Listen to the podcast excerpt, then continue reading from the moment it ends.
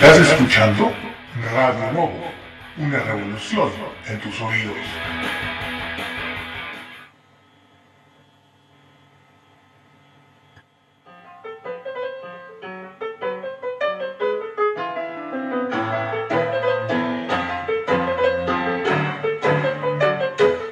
Iniciamos un ciclo dedicado a la mente, a tu mente.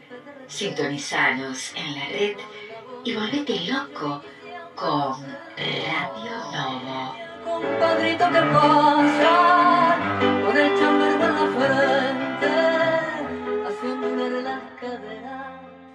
Nuevamente audiencia de Radio Novo, estamos en el espacio de nuestro psicólogo y sexólogo Bruno Ferreira, les habla Delia Asís.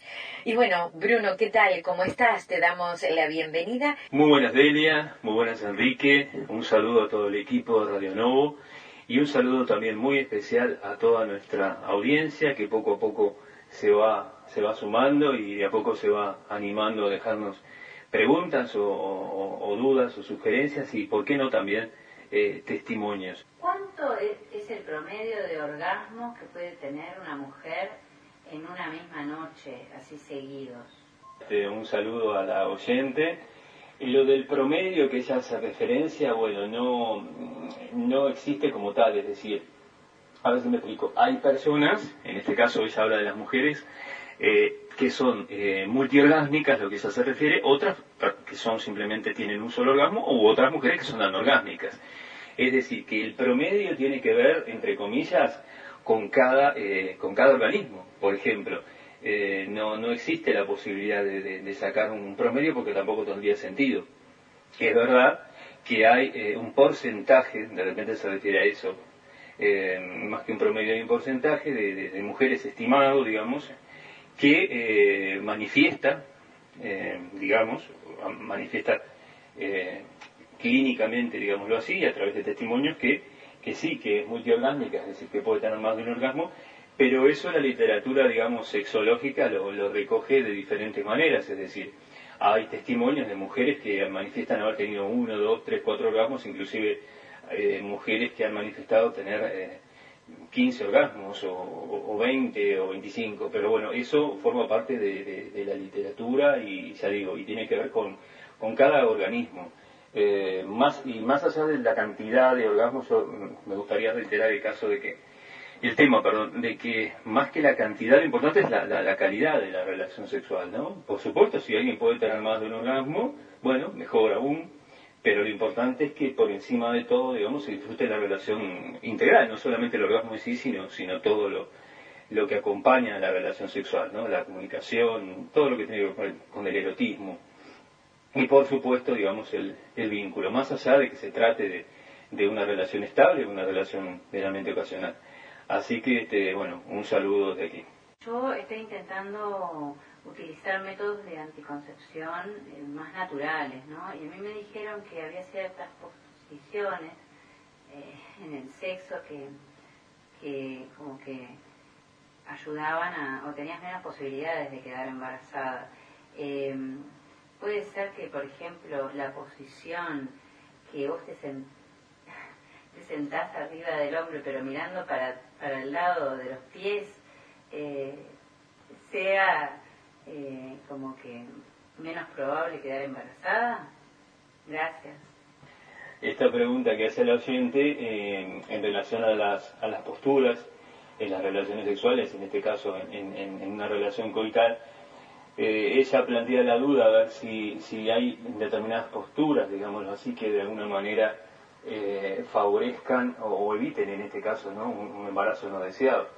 Pero bueno, eso eh, más que nada son mitos, es decir, lo- los únicos métodos más naturales no tienen que ver con posturas, tienen que ver, por ejemplo, el método, eh, el llamado método de Diogino Naus, por ejemplo, que era un método que se utilizaba eh, antes de, las pastillas anticonceptivas, es decir, antes del año 60, que fue cuando se inventaron.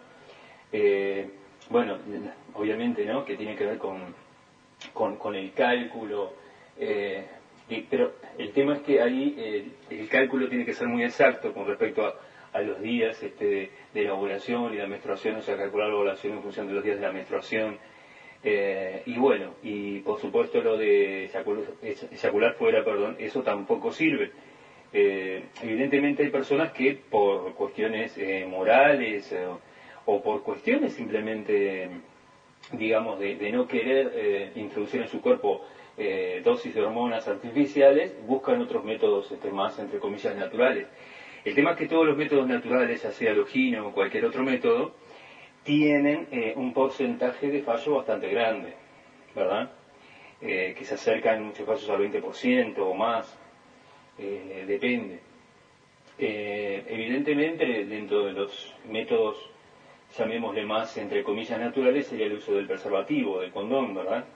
Que obviamente no es un método natural, pero bueno, es una barrera que además este, protege no solamente contra embarazos no deseados, sino también contra ITS, es decir, contra infecciones de transmisión sexual sería el más adecuado en, este caso. Eh, bueno, la oyente refiere a métodos naturales, por lo tanto tampoco vamos a hablar del BIUC, ni de los parches, ni de otro tipo de cosas, porque obviamente eh, sí tienen este, determinadas cargas hormonales. Eh, indiscutiblemente, los métodos más naturales tienen la desventaja, digámoslo así, de ser menos eficaces. Pero desde luego nada tiene que ver con la postura, ¿se entiende? No tiene nada que ver lo postural con eh, el quedar o no quedar embarazada. Es verdad que sí, hay muchos mitos en relación a eso, en, muchos, en muchas épocas, en muchas culturas inclusive, y bueno, así como la oyente, hay muchas otras personas que también piensan que determinadas posturas favorecen o, bueno, o, desfavorecen el tema de, de, quedar embarazada. Pero en realidad eso no, no es así, tiene que ver con, con la barrera que se utiliza, no con la postura. Este, por eso digo, en los métodos más eh, naturales tienen la ventaja, evidentemente, de que no se introducen hormonas artificiales al organismo. Si bien ahora las dosis de las pastillas anticonceptivas son muy pequeñas, pero bueno, siguen siendo hormonas que se introducen de manera artificial y que muchas mujeres, por ejemplo, no, las aceptan, ¿verdad? No, su organismo no, las tolera. Eh, pero bueno, sintetizando, creo que lo ideal en ese caso es la utilización del preservativo o, del condón, ¿verdad? Eh, porque los otros métodos, reitero, los métodos naturales tienen determinados este, niveles de fallo y además a quienes les funcionan son aquellas eh, mujeres que son muy regulares en cuanto al periodo, en cuanto al, ciclo de ovulación, el ciclo menstrual, ¿se entiende? Eh, si no, es muy difícil hacer la cuenta y calcular, digamos, las semanas y los días a partir de la última menstruación en los cuales este, se puede tener relaciones. Eh, aún así, aunque fuera regular el ciclo, también existe la posibilidad de embarazo, ¿verdad?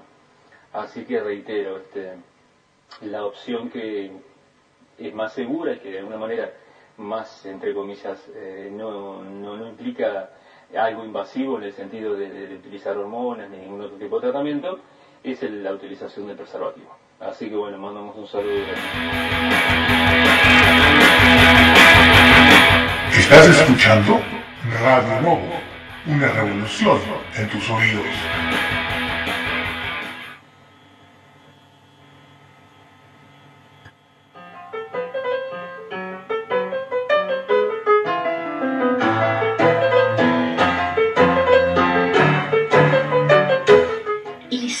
Un ciclo dedicado a la mente, a tu mente. Sintonizanos en la red y volvete loco con Radio Novo. Compadrito que pasa con el chamber en la frente, haciendo una de las caderas